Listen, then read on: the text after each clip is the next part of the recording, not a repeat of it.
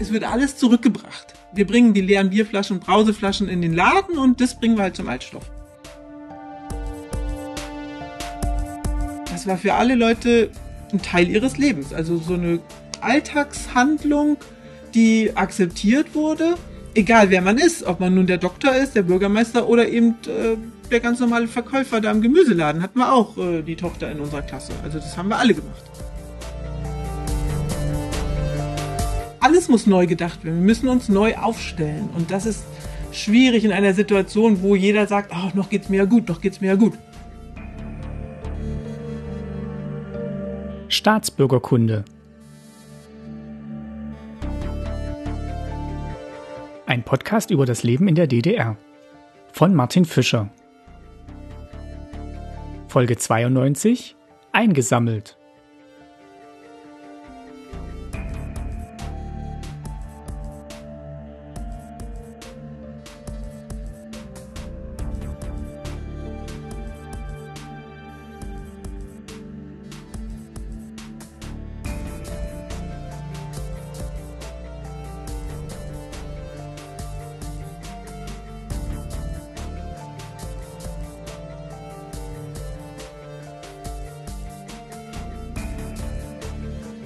Willkommen zur neuen Folge. Schön, dass ihr wieder mit dabei seid. Für diese Folge von Staatsbürgerkunde habe ich mir ein Thema ausgesucht, das einerseits typisch DDR ist und andererseits sehr aktuell. Ich spreche mit meiner Gästin Doreen Brumme über Sekundärrohstoffe oder kurz Zero, wie das in der DDR abgekürzt wurde. Wer jetzt ein wenig ratlos ist, was sich hinter diesem sperrigen Begriff verbirgt und wo da der aktuelle Bezug versteckt sein soll, das klären wir gleich auf. Viel Spaß und Erkenntnisgewinn mit der neuen Folge. Herzlich willkommen, Doreen Brumme in Hamburg. Hallo, Frau Brumme. Guten Morgen. Guten Morgen, genau. Wir sprechen über das Internet miteinander und wir wollen sprechen zu einem Thema, das äh, auch ein äh, sehr DDR-spezifisches Thema ist. Wir wollen sprechen über das Zero-Prinzip. Und bevor wir erklären, was das ist, stellen Sie sich doch mal bitte kurz vor, wer sind Sie und was machen Sie in Hamburg? Ja, ich bin Doreen Brumme, bin Journalistin, schon seit 30 Jahren, jetzt gerade vor kurzem am 13. August, 30-jähriges Jubiläum. Denn in der DDR war man ja vor dem Studium beim Volontariat und das war halt vor 30 Jahren, dass ich meinen ersten Tag hatte. Ähm, ich bin bis heute leidenschaftliche Journalistin, habe mich unter anderem auf Energie- und Umweltthemen spezialisiert, bin als Biobloggerin unterwegs, mache aber auch für Print- und äh, Online-Medien ganz viel in Richtung Energie, erneuerbare Energie. Ich bin verheiratet und habe vier Kinder, bin also auch als Mother of Four unterwegs und äh, ja, damit habe ich auch da wieder das Umweltthema dran, denn meine Kinder sind die Großen inzwischen so alt, dass sie auch als Fridays for Future Jugendliche unterwegs sind und mich da auch fordern und meinen Einsatz fordern. Ah toll, die kommen ja auch immer wieder vor in ihren Artikeln so ein bisschen, aber dass die jetzt auch ähm, schon auf den Demos mit sind, das hatte ich noch nicht entdeckt. Ja, nee, wir gehen auch teilweise zusammen hin und äh, es gibt ja dann auch so die Großdemos, also jetzt natürlich nicht mehr, aber bei den Großdemos letztes Jahr waren wir tatsächlich auch zusammen und äh, stehen dann dafür ein, dass sich da irgendwas ändert, ne, in der Politik. Genau, das ist ja wirklich das drängende Thema unserer Zeit, neben, neben dem Corona-Thema, äh, das wir jetzt gerade alle haben, aber direkt danach oder auf gleicher Ebene, wenn nicht sogar äh, ebenso wichtig, ja, haben wir eben dieses Klimathema, das momentan leider ein bisschen in den Hintergrund getreten ist, weil sich alles um Corona dreht. Auf jeden Fall. Also es ist das viel stärkere. Es gab noch niemals so eine massive Bedrohung für uns alle. Und die trifft reich und arm, schwarz, weiß, gelb, grün, blau, rot. Ähm, das ist einfach so, dass aber die persönliche Betroffenheit durch Corona natürlich stärker war und dieser Abstand infolge der persönlichen Betroffenheit ist kleiner bei Corona und insofern äh, vermuten wir in unserer, in Anführungsstrichen, sicheren Welt immer noch, ja, es trifft uns vielleicht nicht und dadurch ähm, wird auch die Handlungsmotivation äh, natürlich stark ausgebremst. Wenn man jetzt Leute trifft, die auf Inseln sitzen, wo schon alles unter Wasser steht, ist das natürlich ganz anders. Die fordern Handlung sofort ein. Ne? Und für uns ist es noch nicht so immanent sichtbar und deswegen denkt man, man hat ja noch 10, 20, 50, 100 Jahre. Und, ja, leider äh, nein. Leider nicht, genau.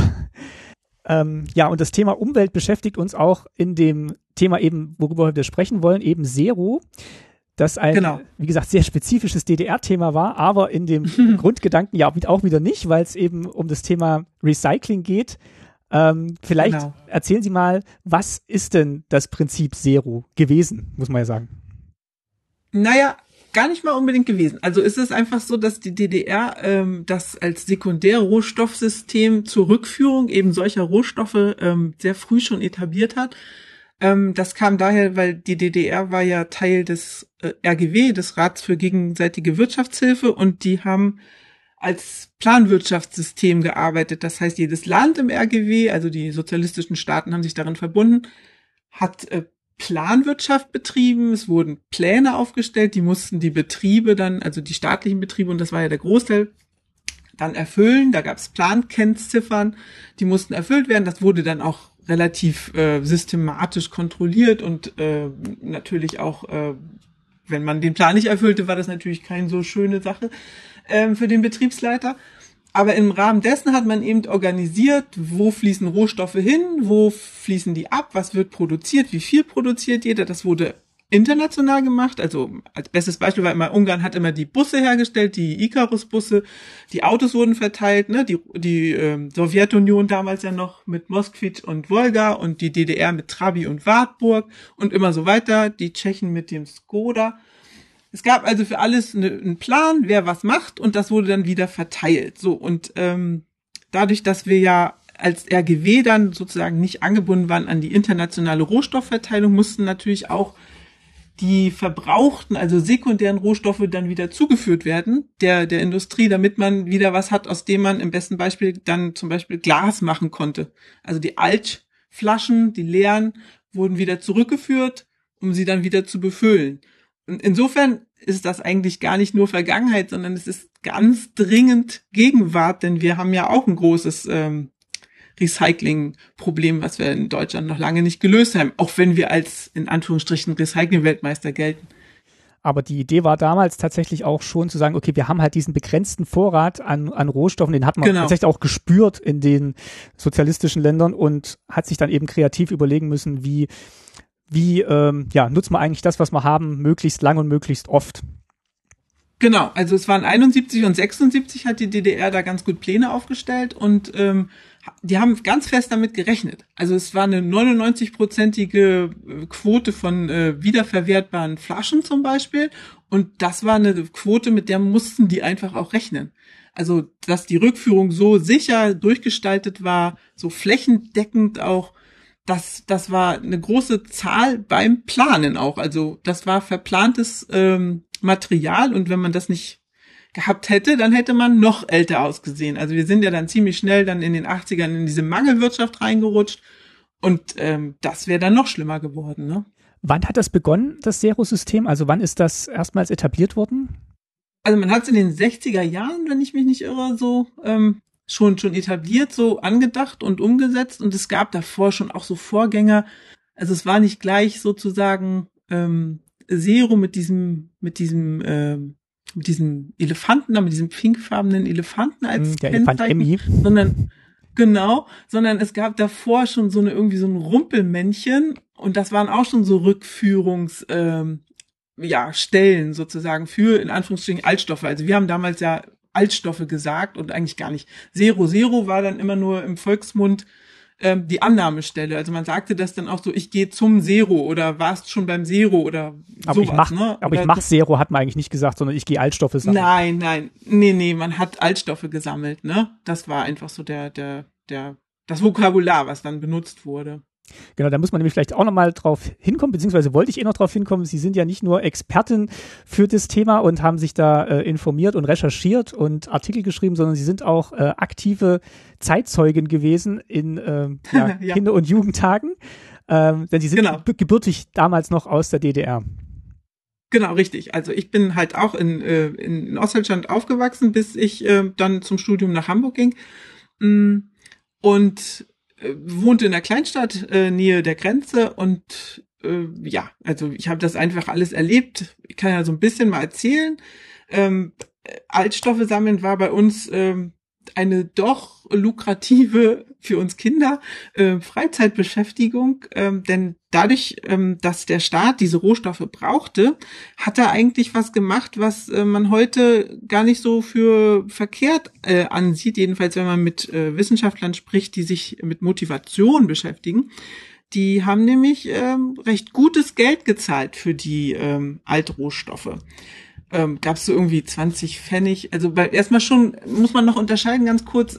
Es gab natürlich die ganz normalen Brauteflaschen, also Limonadeflaschen würde man hier wahrscheinlich sagen. Mhm. Ähm, und auch die und Milchflaschen oder Joghurt in Gläserflaschen gab es ja bei uns auch. Ähm, die wurden auch rückgeführt, die brachte man dann zu der Verkaufsstelle zurück, also HO oder Konsum, wo man das vorher erworben hatte. Das war auch schon ein sehr sicheres System, Mehrwegflaschen zurückzuführen aber eben Flaschen von Alkohol, also Wein und äh, Sekt und ähm, Bier? Ja, was noch? Bi nee, Bier ist dann wieder rückgeführt worden über den Handel. Ach so, okay. Aber sonst, äh, also mehr die, mehr die hochprozentigeren ähm, Alkoholiker.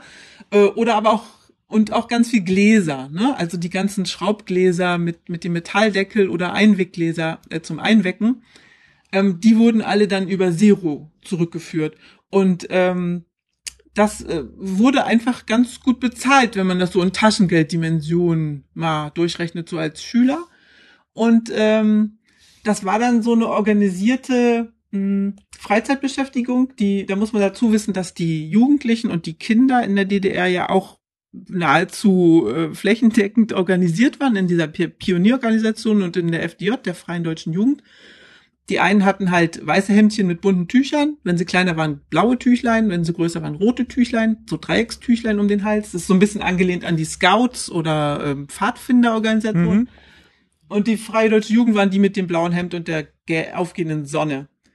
Und da war, war das wirklich auch, ähm, ja, schon geplant, würde ich einfach sagen, dass man die Kinder und die Jugendlichen eben auch dazu anhielt, in ihren Vierteln, in ihren Städtchen, Dörfern, wie auch immer, ähm, diese Altstoffe einzusammeln und dann auch zuzuführen. Also da wurde dann das Geld natürlich für Schule und Schulsachen benutzt, in dem Sinn, als dass wir, wir haben so Organisationen oder, oder Kampagnen dann damit unterstützt in Entwicklungsländern, ähm, wo dann, weiß nicht, Freiheit für Angela Davis und solche Sachen, glaube ich, ähm, wurden damit dann finanziert. Aber wenn ich es privat gemacht habe, und das gab es eben dann auch, dann hat man es natürlich in seine eigene Tasche gesteckt und hat sich ein Taschengeld verdient.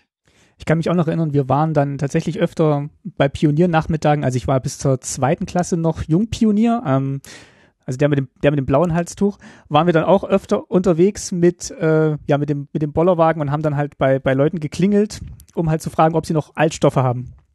Genau, also das, das ist genau das, was da passiert ist, dass man eben äh, dann in der Klasse, im Klassenverband losging oder manchmal auch im ganzen Schulverband und dann wieder klassenweise, grüppchenweise und klingelte man einfach die Nachbarschaft ab. Und die wiederum haben ja, wenn sie nicht selbst schon auch Kinder hatten, die da mitsammelten, haben sie auf jeden Fall gesammelt. Also das ist ja auch was, es war uns allen bewusst. Also ich habe auch mit so vielen Menschen auch gesprochen im Zuge der Recherchen für diese, diese Artikel, die ich schon darüber geschrieben habe das war allen ganz bewusst äh, und, und da kam auch keiner auf die Idee, das irgendwie dann ah, selber wegzubringen, ähm, sondern man hat gesagt, das machen die Kinder schon, äh, das, die kommen bestimmt und dann war das auch so, die warteten teilweise schon auf einen.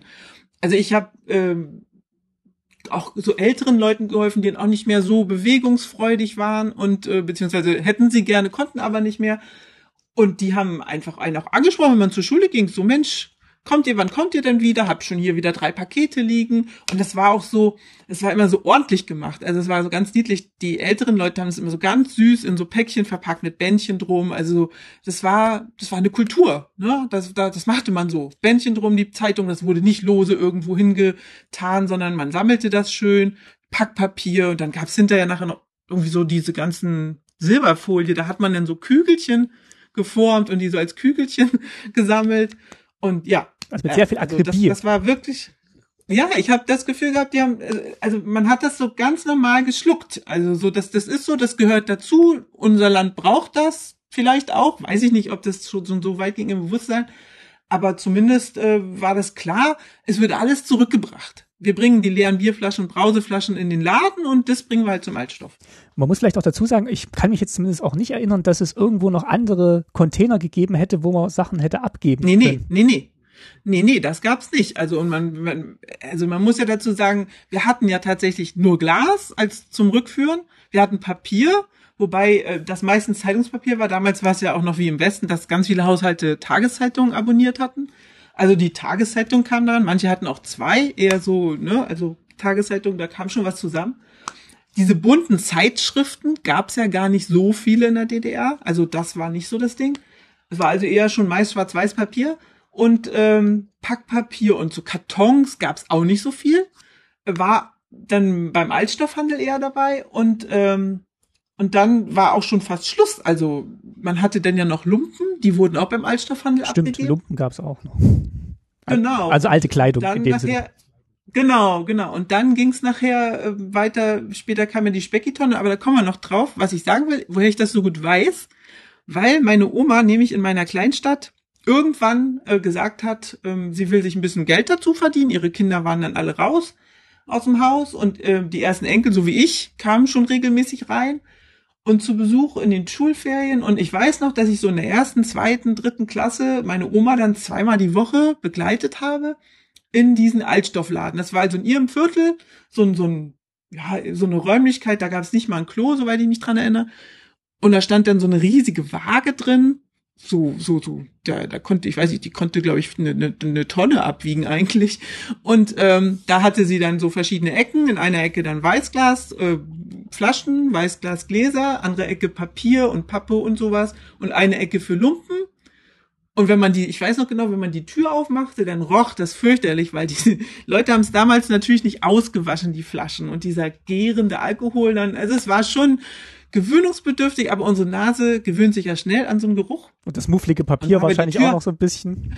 Ja, so feucht, mufflig war das auch. Und, und ganz ehrlich, auch die Lumpen haben manchmal ganz schön gerochen. Ja. ähm, aber das war trotzdem ganz schön, weil, also ich hatte mit meiner Großmutter da eine, glaube ich, nie wieder so erlebte Zweisamkeit. Es war sehr, sehr schön, eigentlich, so in der Rückerinnerung, die ist jetzt schon lange tot. Mm, aber ähm, das war, war, war sehr schön. Also als Kindheitserinnerung habe ich es sehr positiv im Hinterkopf. Ah, und ähm, es war auch so, dass ich bin schon immer eine Leseratte. Ich war schon immer klar, dass ich lese und schreibe. Das muss ich auch wahrscheinlich in einen Beruf umwandeln. Das war irgendwie damals schon klar. Und ähm, das war toll, wenn da nicht immer nur alte Zeitungen kamen, sondern manche Leute haben dann auch ähm, ausgelesene Bücher oder sowas mitgebracht. Oder wer Westverwandte hatte, hat auch mal eine Zeitschrift aus dem Westen. Oder ja, irgendwie sowas. Und da war natürlich dann so, dass ich mich dann auf diese verpackten Papiersachen gestürzt habe, die durchforstet habe. Ist da Lesestoff drin, den ich noch nicht kenne, der interessant ist.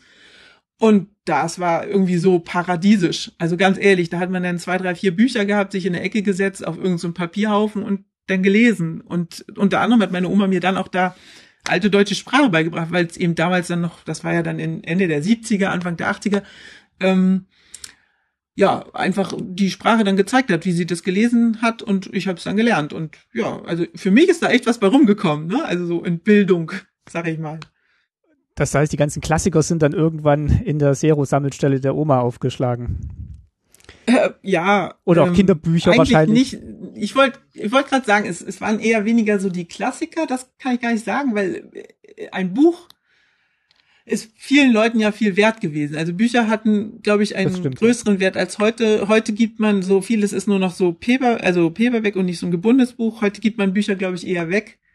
Ähm, nee, wir sind damals, glaube ich, so, es gibt immer Leute, die Bücher nicht so wertschätzen oder den Inhalt des einen Buchs nicht so. Also es war jetzt nicht so, dass da, dass da jetzt hier irgendwie Goethe oder sowas aufschlug. Daran erinnere ich mich eigentlich nicht. Mm, Aber, aber doch so Kinderbücher und, und Jugendbücher, sowas gab's schon. Wenn die alte einfach älter geworden sind, ne?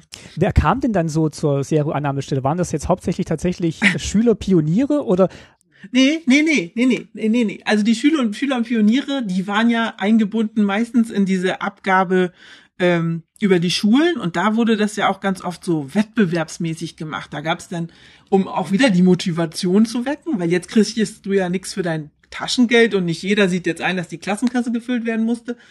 Ähm, und deswegen hat man da dann eben Preise verteilt. Da gab's dann für den mit den meisten Flaschen einen Preis, für den meisten Papier und so. Da gab's dann Büchergutscheine. Habe ich auch mal einen zweiten Platz gemacht.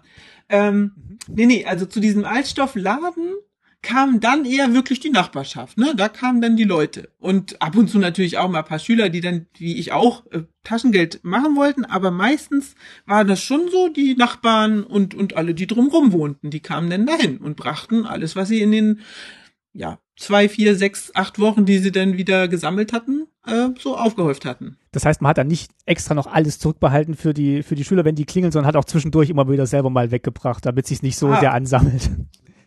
Genau, also ich denke schon. Also man, man wusste ja auch, wenn, wenn du, wenn du jetzt keine Enkel hast, die sagen, Oma, ich komme dann, wir haben da einen Termin, weil so zweimal im Jahr kann ich mich erinnern, war das organisiert, dann, dann ärgert es einen ja auch irgendwann, wenn man genug da rumstehen hat. Ne? Also dann, dann will man es loswerden. Und das hat man auf kurzem Weg dann getan. Es war halt wirklich so organisiert, dass diese Zero-Annahmestelle ähm, so flächendeckend verteilt war in der ganzen DDR, dass, dass wirklich jeder da zu Fuß hingehen konnte. Mit dem Handwagen oder manche haben auch einfach ähm, halt einen Kinderwagen dann gefüllt, um den zu schieben. Ne? Also das war schon, war schon so. Ich weiß auch noch, wo es bei uns in der Kleinstadt war. Also das war, also der, den Ort kenne ich, kann ich jetzt noch genau zeigen, wo dann da die Zero-Annahmestelle war. Und ich erinnere mich auch noch in Ja, ja, ich.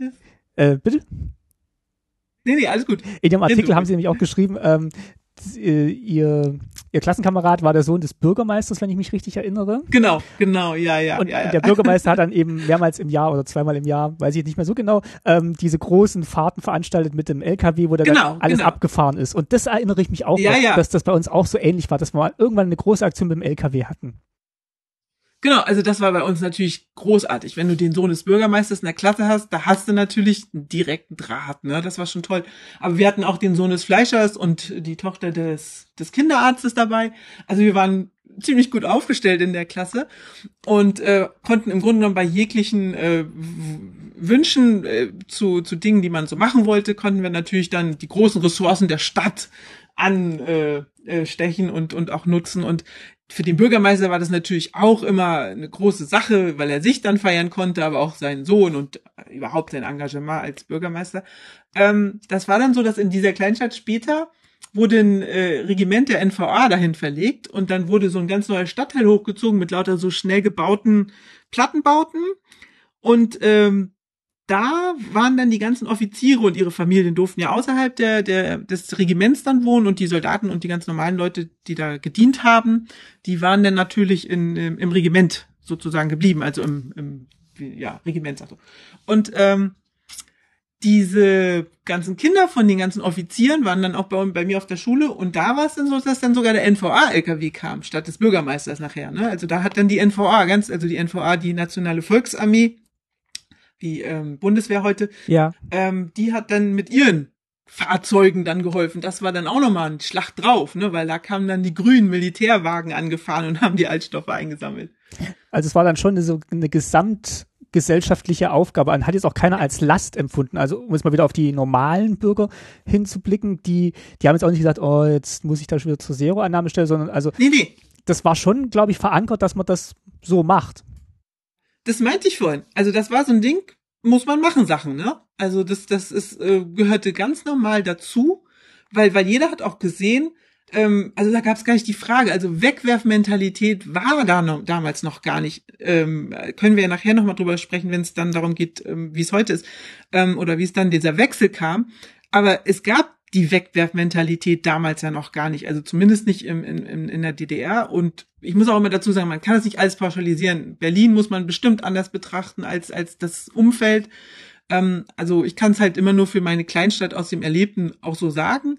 Das andere muss man dann eben immer gucken, wie, ähm, wie Studien das eben äh, dann auch eruiert haben, was da dann in anderen Gegenden passiert ist. Aber hier war das einfach so, das macht man. Es gehört ganz normal dazu, dass eine Flasche nicht irgendwie weggeworfen wird, sondern das ist eine leere Flasche, die kann wieder befüllt werden. Und das war für alle Leute ein Teil ihres Lebens. Also so eine Alltagshandlung, die akzeptiert wurde egal wer man ist, ob man nun der Doktor ist, der Bürgermeister oder eben äh, der ganz normale Verkäufer da im Gemüseladen, hatten wir auch äh, die Tochter in unserer Klasse. Also das haben wir alle gemacht.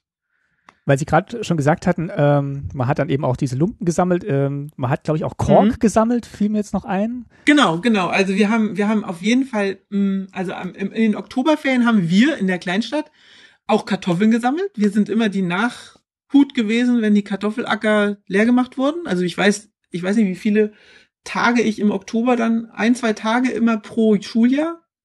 Und das ging hoch bis, glaube ich, bis ich achte Klasse war oder neunte. Da haben wir Kartoffeln gesammelt. Dann haben wir ähm, ähm, im, im Herbst Bucheckern, Eicheln und Kastanien gesammelt. Und zwar nicht zum Basteln, wie ich das heute mit meinen Kindern tue oder zum Essen, sondern äh, tatsächlich äh, für die Wildfütterung äh, im Winter. Also die haben wir dann wir hatten auch die Tochter vom Förster in der Klasse, genau. Und alle, alle Stände vertreten, ist, alle Berufe vertreten. Ja, nee, Sache ist halt Kleinstadtmilieu, mhm. ne? Ähm, und da haben wir dann ähm, tatsächlich äh, säckeweise Bucheckern, Eicheln und Kastanien gesammelt im Stadtwald und in allem drumherum und haben die dann dem Förster gebracht. Der hat die dann gelagert im Forsthaus. Und ähm, ich glaube, diese Kronkorken, das, das hat man, haben wir nicht gemacht. Aber wir haben ähm, dieses Korkzeug gesammelt, wobei man da, ich, wenn ich das richtig erinnere, ich war da ja noch kleiner, aber ich glaube, wir hatten gar nicht so viele echte Korken in den Weinflaschen. Ich glaube, das war ich, also ich auch Kork war immer was ganz Besonderes und ich habe, also ich kann mich genau, nicht erinnern, dass ich mal große so Mengen viel. Kork gesammelt hätte. Nee, nee, das weiß ich nämlich auch nicht, weil ähm, das meine ich eben, das war ein Rohstoff, den gab's gar nicht so oft. Und wenn ich mir, ich war jetzt schon in meinem Erwachsenenleben halt in Gegenden, wo Kork wächst und wie ich geguckt habe, wie wertvoll das ist. Ähm, das ist ja heute auch ein schöner Rohstoff, der sich auch für viele Sachen eignet. Und insofern Quark kann ich mich nicht so gut erinnern, nee. Ich weiß noch, als wir dann im, im Westen waren, also durch unsere Ausreise 89 und wir hatten dann so eine Kork-Pinnwand, also es war was ganz Tolles, diese Kork-Pinnwand, also die, die, wirklich mal so eine große Fläche von Kork zu fühlen und da ja, ja. Diesen, also das, das, das kannte ich halt so nicht und das war, da erinnere ich mich dran, das war wirklich was Besonderes. Nee, daran erinnere ich mich auch noch das, das erinnere ich auch. Ich hatte mir dann auch ziemlich schnell eine angeschafft, einfach für über den Schreibtisch. Ja. Und ähm, und dann noch luxuriöser wurde es doch dann, wenn man dann mal irgendwann in ein Badezimmer trat, wo Korkboden ausgelegt ja. war. Einfach so als als als als Bodenwut. Das war auch fand ich dann, das war, da habe ich dann gedacht, so jetzt, jetzt, jetzt kennst du alles, jetzt hast du alles gesehen. Richtiger Luxus ist, wenn man Kork hat. Mhm. Das, das genau. heißt, das Einzige, was man dann noch weggeschmissen hat, war dann, ähm, weil wir es vorhin schon von der, von der Speckitonne so ein bisschen hatten, waren dann tatsächlich so Essensreste oder ähm, mhm. ich Also am Anfang glaube ich schon, aber ich weiß einfach, als ich dann so alt war, dass ich den Mülleimer rausbringen konnte, ähm, sozusagen äh, bei uns beim Haus, dann da wurden schon diese Speckitonnen aufgestellt. Also da hat man dann auch wieder ähm, ein Sammelsystem initiiert, ähm, wo Lebensmittelreste, also nicht nur was übrig bleibt bei der Zubereitung, sondern durchaus auch was schon gekocht war und was eben dann auf dem Teller übrig blieb. Also sowohl vor dem Kochen als auch nach dem Kochen. Das Essen wurde in die Speckitonne gebracht. Das stand dann halt neben jedem Mülltonnen-System, also stand dann da so eine Speckitonne. Die hieß Speckitonne, weil da so ein Schwein drauf war. Das war Specki. Mhm. Es ging ja darum, den Speck des Schweins sozusagen zu erhöhen, die Speckschicht. Und ähm, das war ziemlich ähm, flächendeckend auch wieder gemacht, wobei ich da ähm, nicht ganz so weiß, wie es in den Großstädten war. Aber bei mir in der Kleinstadt mit viel Landwirtschaft drumherum haben die das auch ordentlich abgesammelt. Also die waren recht froh, dass die ähm, vor allen Dingen in diesen Massentierhaltungsstellen ähm, äh, sozusagen, die haben sich schon gefreut, dass sie da äh, Lebensmittel dann bekamen zum Füttern. Ich weiß noch, dass wir auch Brot gesammelt haben für Bauern. Ähm, wobei ich das nicht weiß, ob das jetzt so familiär eher bedingt ist, aber wir zu Hause haben auch Brot gesammelt für die Pferde in der Familie und so. So altes Brot oder harte Brotkanten oder? Genau, genau. Harte Brotkanten gesammelt und dann immer regelmäßig dem Onkel mitgegeben, der irgendwie zwei Pferde hatte und in der LPG, also in der landwirtschaftlichen Produktionsgenossenschaft, ähm, also der verstaatlichten Bauerngruppe eines Dorfes, so ungefähr könnte man es schnell übersetzen, ähm, dann da Pferde betreut hat. Also der hat es dann in den Pferdestall mitgenommen. Ich glaube, das hat bei uns alles, haben bei uns alles die Enten bekommen am Teich. Das, äh, das, das alte Brot. Also ich, ähm, ich, ich muss mich echt stark versuchen zu erinnern, ob wir Brot gesammelt haben. Es könnte sein, aber ähm, ich, ich kenne eigentlich nur noch. Ja, aber man hat, hat kaum was weggeschmissen. Ja, das, das wollte ich gerade auch nochmal drauf kommen. So, das, also wir haben, wir haben ja in der DDR so gehabt, es, es, normalerweise versorgte man sich über den Laden, aber mit dem mit den 80ern trat ja diese Mangelwirtschaft sehr stark zutage. Das fehlten also diverse Konsumgüter und äh, eben auch Lebensmittel und ähm, das war ja so, dass gerade diese frische Sachen, mh, hm, also Obst und Gemüse, da ich weiß ganz genau, dass es ganz oft Weißkohl und Rotkohl gab in der, in der Zwiebeln und Kartoffeln, aber dann war es schon auch schon fast vorbei. Und ähm, diese ganze Frische kriegte man A, wenn man gut stand mit der Gemüsefrau im Gemüseladen oder in der Gemüseabteilung des, des, des HO oder des Konsums. Oder man hatte eben selbst einen Garten. Und äh, ein, ein, also die DDR baute auch wieder darauf, dass die Menschen sich selbst versorgten. Also dass sie im Garten alles anbauten. Und ich weiß, meine Oma hatte einen riesen Garten in der Stadt und wir mussten da dann alle hin als Kinder und da immer wirtschaften. Also Oma war eine richtig starke Frau, die war vom Bauernhof früher gehabt, hat den wurde vertrieben und hat so einen Treck mitgemacht, wieder zurück und also die wusste schon, wie sie da so die Leute ordentlich im Garten verteilen konnte und wir mussten, wir haben alles gemacht. Wir hatten Karotten, Radieschen, Kartoffeln, Salat, äh, äh Kohlrabi blau und weiß, äh, Kohl, aber dann auch Erdbeeren, alle Sorten Beeren, Brombeeren, Himbeeren, Blaubeeren, alles. Also wir konnten von diesem Garten wirklich leben und unsere Frische äh, sozusagen organisieren, die auf die Teller landete, die auf den Tellern landete.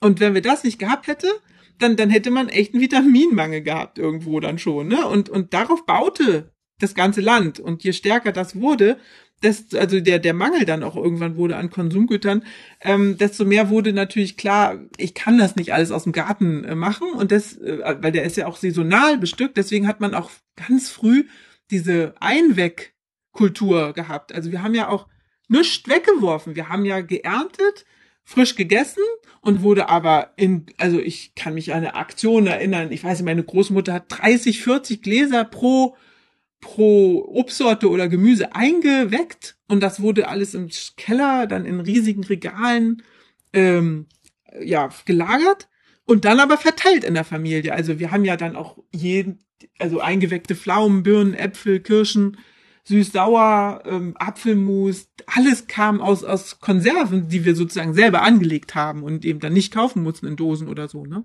Und das war eben Teil der Ernährung der Bevölkerung. Da kann ich mich auch noch dran erinnern, dass meine Großeltern dann eben äh, in, der, in der Mietwohnung gehörte ein großer Garten dazu, den sie bewirtschaften durften. Da stand auch ein ganz alter mhm. Kirschbaum drin und dann haben wir halt immer im Herbst dann die Kirschen geerntet und dann wirklich eingeweckt und dann diese Gläser mit den, mit den eingeweckten Kirschen, die standen dann bei jedem im Keller.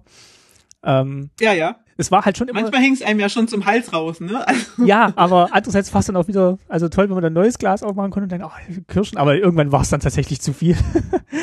genau, genau. Und bei uns war es sogar, wir haben die Kirschen aus dem Harz geholt, weil da war wieder eine Verwandtschaft, die hatte zwei große Kirschbäume im Harz und da waren diese großen Knupperkirschen und da wurden die dann einmalweise hochgefahren zu uns in Norden und ähm, dann haben wir da, also einweg Orgien gefeiert, wenn ich mich da dran erinnere, richtig. Um, aber es ist halt so, dass jedes Glas, was man benutzt hat, wurde abgewaschen, dann wieder abgekocht und wieder benutzt. Das Einzige, was wir ersetzt haben, wenn ich mich richtig erinnere, ist, dass wir diese Gummiringe, diese roten Dichtungsringe, die musste man, die hatten halt nicht so eine lange Lebenszeit, die haben wir ganz oft ausgetauscht. Aber wir wussten auch, das Glas war schon mal voll, wird wieder gefüllt. Also auch da haben wir eigentlich kaum was weggeschmissen, wenn wir einen Garten hatten. Nur wer dann eben keinen Garten hatte, hat eben diese Konservengläser dann zum Altstoffhandel gebracht. Und man hat irgendwie, habe ich jetzt so das Gefühl bekommen beim Gespräch, schon so einen direkteren Bezug immer noch mal so gehabt zu den Sachen, wo sie herkommen und wo sie hingehen. Also es war jetzt nicht ja, so nicht so anonym. Mehr. Ja, ja. Nee, das ist natürlich, äh, das ist was, was ich jetzt hier in Hamburg in der Großstadt mit vier Kindern ganz anders erlebe. Also ich bin immer noch ein sehr naturnaher Mensch und brauche das auch. Und wir haben echt hier, wo die klein waren, auf dem Balkon hatte ich Himbeeren, Stachelbeerbäumchen, Erdbeeren haben wir bis jetzt. Wir haben dieses Jahr über 100 Erdbeeren aus drei Kästen geholt. Ähm, einfach, das erleben die Kinder viel zu selten. Also, dass sie so sehen, sehen oder pflanzen, wachsen, pflegen, hegen und dann ernten und verarbeiten und den Geschmack einfach überhaupt. Ich meine, wir fahren hier in die in die ins alte Land unter Hamburg in diese riesige Obstlandschaft und und damit die mal Bäume also Bäume sehen, wo Äpfel dranhängen und die dann mit der Hand pflücken.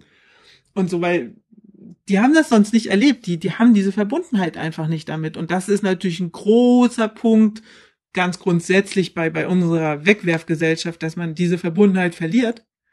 Und ähm, und nicht nur das, man verliert auch die Verbundenheit oder die, die, die, die Information zu der Qualität. Also ich meine, wenn ich früher einen Apfel vom Baum gepflückt habe, oh ja, okay, da ist eine Made drin, rausgebissen, das Stück mit der Made drin, kann ich mich gut erinnern, ausgespuckt, weitergegessen. Oder aber, Mensch, da war eine Made drin, dann hat man so gedacht, na ja, geschmeckt habe ich's nicht, wird mich jetzt nicht umbringen, habe ich sie wohl mitgegessen. Ich meine, hat's uns gestört? Nein. Oder eine faule Aber Stelle. heute- ich weiß noch, meine Oma hat dann immer eine faule Stelle Ja. weggeschnitten und hier kannst du noch essen, ist noch gut, der Apfel. Auf jeden Fall, da hat man überhaupt nicht drüber nachgedacht, dass das nicht ginge. Aber heute, ah, diese ganze Sortierung, die Vorsortierung der, der, der Waren sozusagen, ähm, also ich meine, ich weiß nicht, wie viele Artikel ich darüber schon geschrieben habe, wie, wie, wie schlimm das eigentlich ist, dass man schief und krumm sozusagen, ähm, ne- oder klein und groß dann oder zu klein und zu groß in vermeintlichen Maßen ähm, einfach nicht mehr akzeptiert und, und die, die Menschen zu so einem, ja, so, so quasi Qualitäten äh, erzieht, die, die einfach unrealistisch sind. Und äh, das ist halt ganz viel Verschwendung äh, und, und, und macht uns auch sehr arrogant gegenüber dem, was wächst und normal ist eigentlich in der Natur. Und ich sag zu meinen Kindern zum Beispiel immer, meine Güte, du hast doch auch einen Leberfleck oder du hast da eine Stelle. Und so ein Apfel hat das Recht, genau wie du, auch einen Leberfleck zu haben. Und ne, ich meine, schneid den bei dir ja auch nicht raus und kannst du mitessen. Ja, nee, und sieht komisch aus, möchte ich doch nicht. Hm, Ja, doch, hier, guck. Ist genau das Dann gleiche. esse ich das meistens vor. Ja, dann esse ich das meistens vor und sag, hier, schadet doch nicht, schmeckt gut. Naja, aber es ist halt leider so eine Entwicklung, ne? Da muss man ordentlich gegenhalten. Und das geht nur, indem man die Kinder dann auch in die Natur führt und ihnen zeigt, guck mal hier, so sieht's aus. Ne? Und um den Bogen zu schlagen zum, zum äh, Zero-System, dass man dann irgendwie auch sagt, okay, guck mal, da geht's dann auch wieder hin. Und das ist jetzt, es muss nicht immer alles neu gemacht werden und, Genau, und nicht genau. jede Verpackung muss jetzt neu und aus Plastik sein. Also Thema Plastik haben wir jetzt noch gar nicht Mhm. bestriffen, können wir gleich vielleicht noch machen, dass es halt auch gar kein, gar kein Plastik so in dem Sinn als Verpackung gab, sondern dass das halt wirklich, Nee, hatten man, wir nicht, ganz man, wenig. dass man wusste, es ist halt irgendwie Papier und ähm, Glas viel ähm, oder vielleicht noch so ein bisschen beschichtetes Papier, glaube ich, also für diese Milchkartons oder so. Ähm, Ja, wobei die kamen ja auch erst später. Wir hatten ja diese Milchtüten, da diese diese, Diese- Plastik, ähm, so nee, die drei, diese Dreiecks, also Ah, das diese. Pyramiden-Dinger. Ja, das war die Milch in der Schule später dann. Ne? Anfangs war die ja auch mit so einem Milchflaschending und so einem ähm, ähm, Silber Alu Alu-Teil da Folie Deckel. Den der, Ja. der hatte ja öfters mal Löcher und so. mhm. Ja, ähm, nee, also das Problem ist eigentlich, und das sieht man heute, ähm, diese durchorganisierte Rückführung äh, in der DDR über Zero ist eigentlich etwas, was sehr erhaltenswert gewesen wäre. Und das hatte man ja auch anfangs versprochen, dass man das erhält. Und dann ist es aber so passiert, dass ähm, mit der Öffnung der Grenzen und mit der plötzlichen wirtschaftlichen Einheit äh, kam, also ich habe gerade das äh, in Vorbereitung für das Interview nochmal nachgelesen, da, da war das dann so, dass äh, vom, vom Westen her die LKWs mit den Rohstoffen kamen, die wir ja vorher gesammelt haben und relativ teuer eingesammelt haben, damit die Leute sie auch bringen. Ähm, und die kamen mit LKWs äh, für Bruchteile dieses, dieses Geldes, dieser, dieser Kosten sozusagen. Und äh, das hat sich nicht gelohnt. Und dann ist sozusagen von heute auf morgen dieses Zero-System, also nicht kollabiert, sondern eigentlich so in, in sich zusammengesunken. Und ähm, das Gleiche ist wohl auch passiert, das habe ich dann in der im Zuge der Wende nicht so mitkriegt, weil ich da dann Abitur geschrieben habe und äh, auch mich für mein Volontariat dann schon fertig gemacht habe. Ähm, und das gleiche ist wohl auch passiert mit den mit den Rückführungen von Lehrgut in den Handelsorganisationen. Da war das dann wohl so, dass es da in manchen Städten sogar so ein bisschen ähm, Unruhen gegeben haben soll, dass Leute also Lehrgut, was sie dann plötzlich nicht mehr losgeworden sind, ähm, weil es jetzt auf einmal Einwegverpackungen Mhm. gab aus dem Westen, Dosen, es gab Dosen, ich meine, hallo, die gab es ja ewig nicht. Und, und ähm, das äh, staute sich dann extrem, so dass die Leute es nicht mehr losgeworden sind und der Handel wusste jetzt auch nicht, wie er damit umgehen sollte. Und das war wohl irgendwie einer der letzten Beschlüsse, die de Maizière dann noch gefasst hat, dass das dann noch übergeleitet wurde. Das, also, was ich hervorheben möchte, ist, diese Leergutflaschen in der DDR, die waren vereinheitlicht. Das ist in der Planwirtschaft nämlich toll, weil dann war das egal, welche leere Flasche zu welchem Hersteller wieder kam, weil es war die gleiche Flasche, die er vorher mit seinem Saft gefüllt hat. Und das war egal, ob er die jetzt tatsächlich diese Flasche schon mal hatte oder nicht. Und dadurch war die ähm, Rückführungsquote natürlich leichter zu handhaben. Man hatte ja nur diese Einheitsflasche. Und ähm, es ist heute die Frage, bei einer Marktwirtschaft, in der An Angebot und Nachfrage das immer alles regulieren, ähm, ist es natürlich so, dass auch Konkurrenz das Geschäft belebt. Das sind ja alles diese schönen Marktwirtschaftssprüche, die sicherlich auch ihre Berechtigung haben. Aber wenn ich ganz ehrlich bin, wir gehen ins Geschäft und wir haben 45 verschiedene Flaschen Und jedes sieht anders aus. und äh, Ja, genau. Und, und noch dazu, also meine ich damit verschieden. Ah, okay. ne? Also Beschaffenheit, ma materiell und auch äh, vom, vom Design. Mhm. Und inhaltlich sowieso. Ja. Und dann ist es so, dann nimmst du, dann musst du ja dein Glas von Alnatura, musst du zum Alnatura Menschen zurückbringen. Dann hast du ein paar Edekas, die nehmen verschiedene Sorten, aber auch nur die, die, die sie verkaufen. Und, und das macht das alles so schwierig und man ist doch so genervt dann davon. Und ähm, es gibt halt Dinge, die hätte man vielleicht übernehmen können. Ähm, Jetzt versucht man natürlich hier schon seit Jahren und Jahrzehnten auch in, in Westdeutschland äh, Recycling zu machen, Verpackung. Plastik gab es bei uns gar nicht, aber meine Güte, wie toll war das dann, die Plastiktüten zu haben.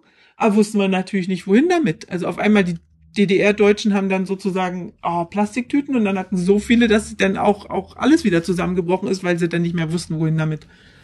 Und ähm, das ist halt äh, ein Erbe, was wir jetzt haben. Wir haben uns super schnell an das Neue gewöhnt. Einheit, äh, also einmal Verpackung, tralala, und haben jetzt ein riesen Problem damit. Also wir haben jetzt zwar eine Rückführungsquote in Deutschland bei 97 Prozent, also die Recyclingquote liegt bei 97 Prozent, aber, und das muss man immer wieder betonen, davon sind nur knapp 70 Prozent tatsächliches Recycling. Das heißt tatsächlich Rückführung von Altglas in Neuglas.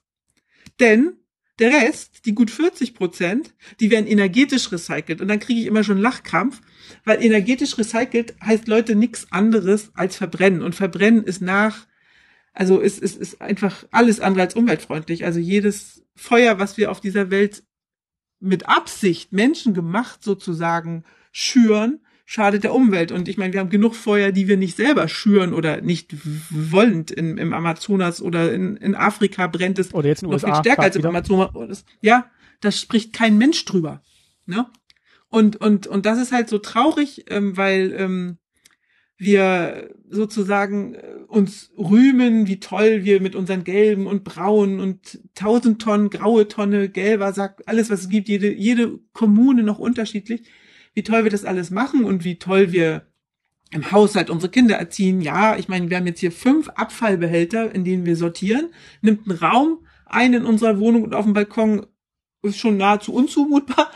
Ähm, aber wir machen das und wir machen das gerne und du wirst als Erwachsener ja dann auch schon belehrt von deinen Kleinsten. So, Mama, jetzt hast du das aber falsch reingeworfen oder Mama, das gehört hier rein. Toll, finde ich gut, mache ich, verankere ich super gerne. Das Problem ist nur, wenn ich meinem Kind dann erzähle davon, das wird alles verbrannt. Und, äh, ne, dann, dann, was soll ich denn da sagen? Also ich meine, da fasse ich mir den Kopf und sage, Leute, irgendwo müssen wir hier was ändern. Und das ist dramatisch, dramatisch, was da passiert. Und wir dürfen uns nicht darauf ausruhen zu sagen, wir sind Recycling-Weltmeister. Überhaupt nicht, gar nicht.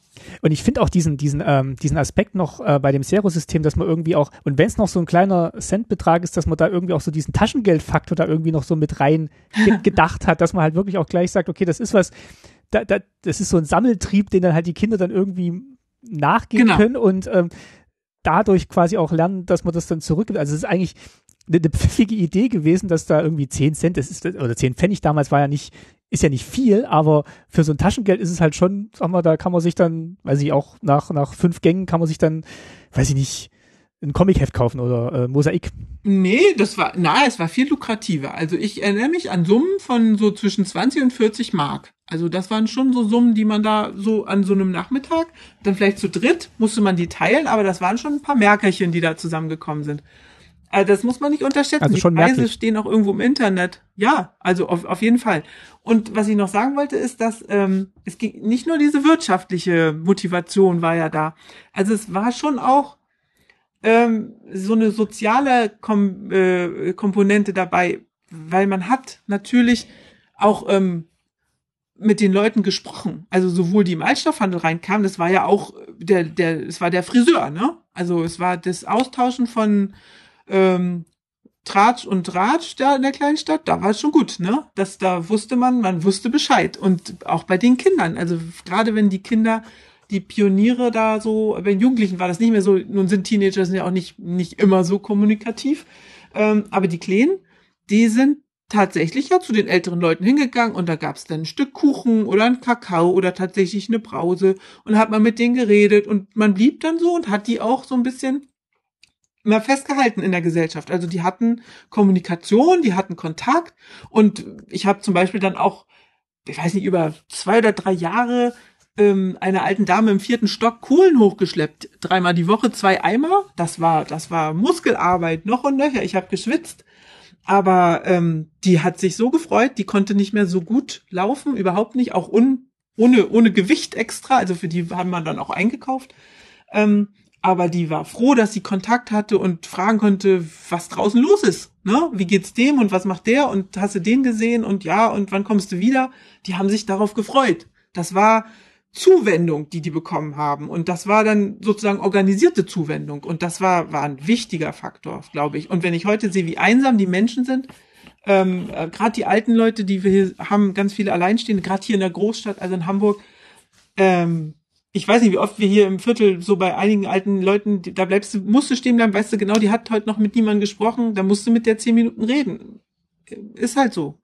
Ne, aber da die Zeit muss man sich nehmen. Und, und das ist ja damals mit organisiert worden sozusagen. Und das erinnern vielleicht auch viele noch, wenn sie jetzt sich an die DDR erinnern und sagen, und an die, also sagen wir mal, an die positiven Seiten ihrer Erinnerung an die DDR, dass sie dann sagen, dieses, dieses genau. Zusammengehörigkeitsgefühl und auch vielleicht auch die Bestätigung des eigenen Handelns, indem man halt auch sieht, andere bringen das jetzt auch zur Annahmestelle, dass man dann auch nochmal sieht, es, mm, auf jeden es Fall. ist das Richtige, was ich jetzt tue und die anderen machen es auch und es ist jetzt nicht so, also jetzt an der Mülltonne trifft man ja selten jemanden, eher noch so im Recycling-Center, wenn man da Sachen wegbringt, wo man dann, wo ich dann auch noch ab und zu dieses Gefühl habe, oh, okay, ah, da hat sich jemand auch hier, hat er das getrennt und das getrennt und dass man sieht, okay, das ist jetzt nicht, das ist jetzt nicht so albern, was man selber macht, sondern es machen tatsächlich auch andere und es hat anscheinend auch einen Nutzen. Also das, das ist, glaube ich, auch ein Faktor von diesem System damals gewesen, dass man sieht, ist es, ist es das Richtige zu tun.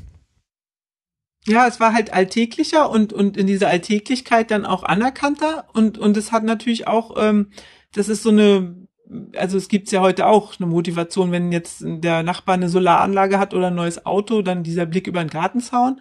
Und ähm, man ist ja immer Teil einer kleinen Gemeinschaft, eines kleinen Milieus.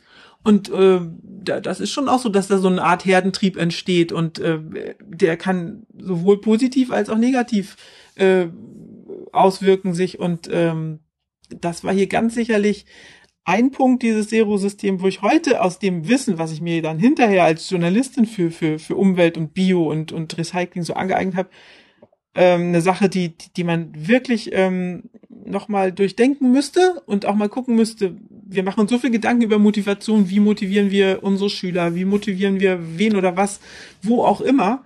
Und, und man kann hier eine ganze Menge bewegen tatsächlich.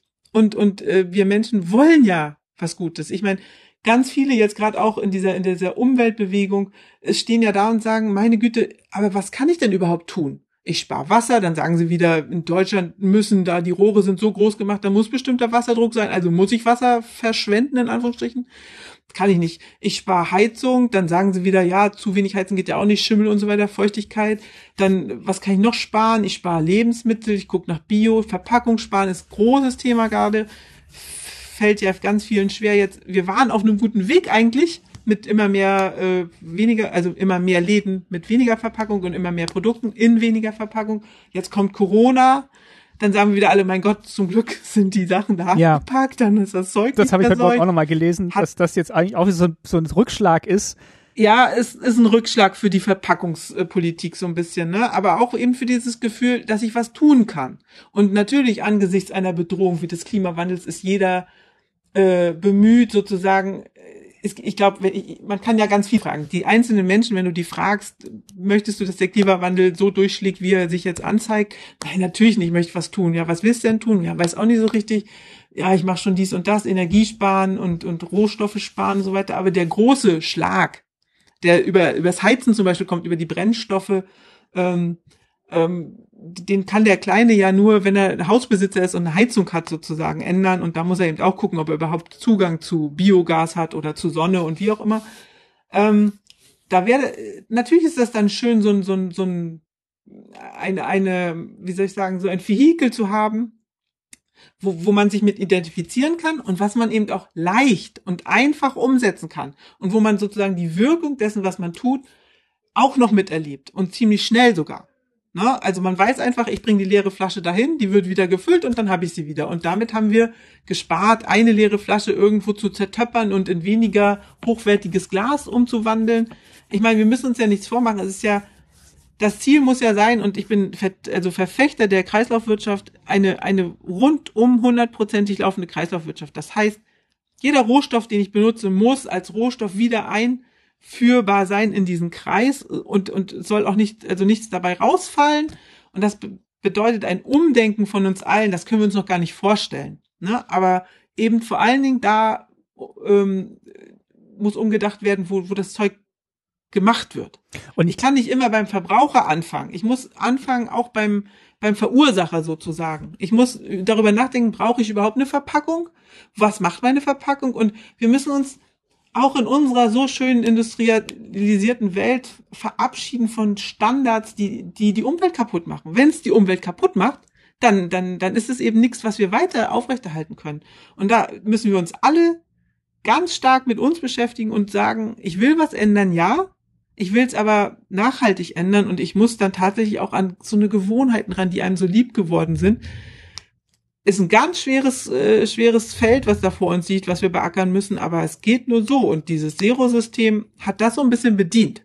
Und ich finde auch, und die Leute waren froh. Das, was Sie gesagt haben, also das sind jetzt, glaube ich, auch, was Sie vorhin gesagt haben, dass man einerseits die Eigenverantwortung hat, aber dann auch ein System, das diese Eigenverantwortung unterstützt. Also einerseits genau, mit diesem genau. Vermeiden und Recyceln hatte ich mir hier noch aufgeschrieben und halt auch, wo ich jetzt auch gerade nochmal dran denken musste, dieses Bringen versus Holen. Also heute stellt man ja vieles einfach vor die Tür oder wirft es in die Tonne. Und, und damals musste man halt wirklich aktiv diesen Gang dahin machen und man hatte, es hatte ja auch nicht jeder ein Auto, sondern es ging dann halt irgendwie mit dem Rad oder mit dem Bollerwagen, aber es war halt genau, eine physische genau. Tätigkeit, diesen, diesen Müll wegzubringen. Und ähm, das ist, ja, ja. das ist halt heute völlig entkoppelt manchmal, weil man, man stellt halt einfach Tüten, Tüte, Tüte einfach raus oder in so großen Wohnanlagen äh, in einen riesen Sammelmülleimer. Und wenn der überläuft, dann wird schon irgendwann geholt, aber man ist halt ja, relativ schnell nicht, oder, ne? schnell. Wir haben ja auch Probleme, genau. und das ist auch was, wo man wo man quasi so diese Eigenverantwortung so ein bisschen, bisschen stupsen kann, finde ich, wo man dann sagt, okay, und wenn du schon Müll verantwortest, dann, äh, dann musst du den auch irgendwie entsorgen und das ist dann halt auch ein Kraftakt für dich dann äh, auch. Das ist, das ist tatsächlich so, also ähm, das ist tatsächlich auch psychologisch so, dass ähm, wenn ich jetzt, ähm, also ich, ich erkläre das immer am besten Beispiel bei, bei, bei meinen Kindern zum Beispiel, ähm, wir machen Essen, ne? Jetzt gehst du hin kaufst ein Fertiggericht, haust du dir rein, ja, nach, nach fünf Minuten irgendwie hast du schon wieder Hunger. Das liegt natürlich an den Nährstoffen, die da drin sind, die nur so vermeintlich sättigen. Dann weißt du noch, du kriegst vielleicht Pickel von den ähm, ganzen Sachen, die da drin sind, Fett und so weiter. Aber wenn du jetzt wirklich ähm, deine Mahlzeit zubereitest und ich achte da zum Beispiel sehr darauf, also auch wenn ich Vollzeitjournalist bin und äh, ganz wenig Zeit habe, weil ich nun auch gerade mein erstes Buch geschrieben habe und ähm, das rauskommt und da sind so viele Termine. Aber trotzdem nehme ich mir die Zeit, ich kaufe frische Sachen ein und äh, wir bereiten die zu, wir schnippeln und wir gucken, wie viel Arbeit da drin steckt. Dann wertschätzt man das, was auf dem Teller landet, viel mehr, als wenn man es irgend von jemandem gereicht kriegt und dann dieser jemand, und das ist jetzt ganz wichtig, auch noch kommt und einem den Teller wegnimmt und ähm, sozusagen sagen, jetzt bist du ja aus deiner Essenssituation entlastet, jetzt kannst du spielen gehen. Mhm. Nein, ich halte meine Kinder schon an, zu sagen, du isst es nicht mehr auf, okay, das kann jetzt keiner mehr essen, also bitte, wirf das mal selber in den Biomüll. So, und dann wird in dem Biomüll, ja, der ist ja schon wieder voll, und der stinkt, und da sind dann auch mal Fliegen, gerade jetzt hier bei drei Wochen 32 ja, Grad, ne? Ja. Und, und dann äh, eklig und tralala. Ich so, ja, ist aber das, was wir machen. Wir, wir konsumieren und wir schmeißen weg und das ist Müll. Und Müll stinkt. Es gibt keinen Müll, der nicht stinkt. So, jetzt müssen meine Kinder auch den Müll runterbringen, die verschiedenen Tonnen. Aber dann, dann ist man sozusagen entlastet. Durch diesen Hohldienst, den wir jetzt hier haben, ist ja eine schöne Sache. Aber äh, der Weg sozusagen der Verantwortung von einem selber, der ist so kurz, dass man es ganz schnell vergisst. Ne? Und man vergisst auch, wie schnell man den Müll los wird. Also das ist einfach so eine, so eine Normalität. Hingegen, wenn man früher musste man die Gläser sammeln, dann hat man die, also die meisten älteren Leute haben die auch ausgewaschen und so. Und dann musstest du die selber wegbringen. Das war Aufwand. Das war, es ist Arbeit. Und man hat den, die, ähm, diese Wertschätzung gegenüber den Dingen anders gespürt als jetzt, wenn man so sagt, also mein Müll endet noch gerade mal, ich weiß nicht, wir wohnen zu 20 Parteien hier im Haus und das sind irgendwie, keine Ahnung, 14 Meter vielleicht zur Mülltonne dann von der, äh, von der Haustür. Und dann kann ich das schon vergessen. Und wenn dann, und das wollte ich gerade sagen, dann der Müll mal eben nicht so pünktlich abgeholt wird oder es gibt dann so eine Müllschweine, die dann immer alles daneben schmeißen ja. und so, dann, dann, dann ist man schon gar nicht mehr dafür verantwortlich. Ne? Also von den 20 Parteien bei mir im Haus sind zwei Parteien, darunter bin ich eine, mit meinem Mann, dass wir uns immer wieder von diesen Müllschweinen den ganzen Müll wegräumen. Ne? Also sortieren, was da irgendwie einfach nur auf die Müllstelle gestellt wird. Weil wir sagen, wir sind ja verantwortlich. Aber viele, in dem Augenblick, wo sie die Wohnungstür verlassen, ihren Müll da irgendwo abgelegt, abgestellt oder wenn sie Glück haben, dann auch noch in eine Tonne getan haben, sehen sich nicht mehr in der Verantwortung. Und das macht es schwer, darüber nachzudenken, viel oder wenig Müll, weil er wird ja sowieso abgeholt. Er ist ja weg. Weg. Also aus den Augen, aus dem Sinn, sage ich dann immer, ne? Und das ist so, ähm, was ich so sage, man müsste in den Schulen Klimaunterricht machen und, und ganz praktisch die Kinder, los, kommt mit, wir fahren jetzt mal zu den tollen äh, energetischen Recycling äh, äh, und dann gucken wir mal, was passiert. Großes Feuer und da ist der dicke Rauch, ne?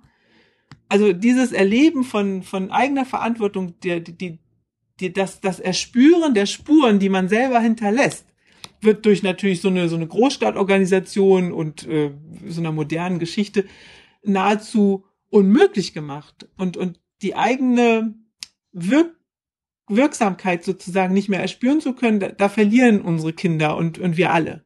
Wir verlieren an, an, an Erlebbarem und, und, und letztendlich an Motivation wieder was zu ändern. Jetzt sind Sie natürlich auch nah dran an ähm, an Kindern verschiedenen Alters gerade.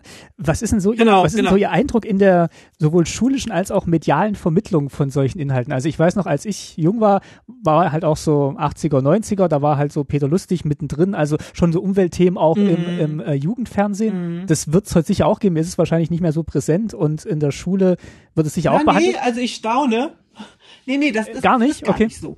Ähm, nee, also die Kinder fordern das A, finde ich, sehr stark ein bei mir ist natürlich so, ich schreibe jeden Tag, Mama, was schreibst du denn heute? Na, heute schreibe ich über, ähm, also gestern habe ich was über Ameisen geschrieben, wie man die biologisch von der Terrasse runterkriegt. Und anderen Tag schreibe ich halt über, über Verpackungsmüll. Am Sonntag habe ich über Verpackungsmüll geschrieben. Da sind die natürlich ähm, konfrontiert äh, in der ersten Reihe sozusagen. Aber ich finde schon, dass so in Kindergärten wird umgedacht, ähm, vielfach dann auf Initiative der Eltern auch. Und ähm, also wir sind ja alle nicht doof. Also wir haben ja dann, wir sind ja alle auch Menschen, die Lehrer, die Schulleiter, die haben ja auch wiederum Kinder und so weiter. Ich finde schon, dass die nachwachsende Generation das schon teilweise so stark einfordert, dass wir Erwachsenen uns schämen müssen, dass wir es immer noch nicht hingekriegt haben. Und die Medien, also ich gucke jetzt mit meinem vierten Kind zum vierten Mal bestimmte Sendungen. Ähm, und äh, ich kann, also ich, ich meine jetzt nicht die gleiche Sendung, sondern sozusagen die Sendung an sich und äh, neue Folgen so. Mhm. Und es ist so, dass also selbst bei einer Pepper Woods spielt der Recyclinghof inzwischen eine Rolle.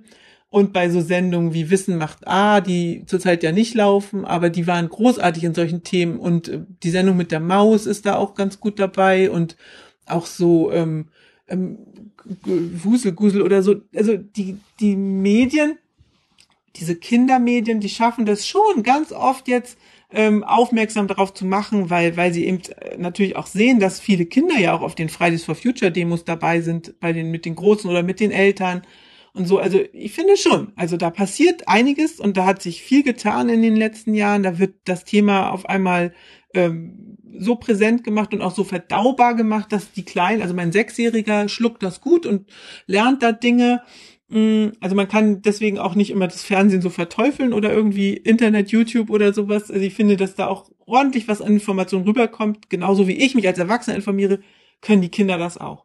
Und ähm, was gerade passiert in den Schulen, ich ganz spannend, in den Gymnasien und Grundschulen. Also ich habe in beides Einblick dass umgedacht wird, dass so Schulmaterialien überdacht werden. Man eben sagt, weg von Plastikheftern, auch wenn die in der Grundschule abwischbar sind und dann einfach vielleicht in anderen Augen, also in Elternaugen oder in Lehreraugen praktischer sind. Also ich kann da jedes Mal fragen, wie wäre es denn mit Papieralternativen?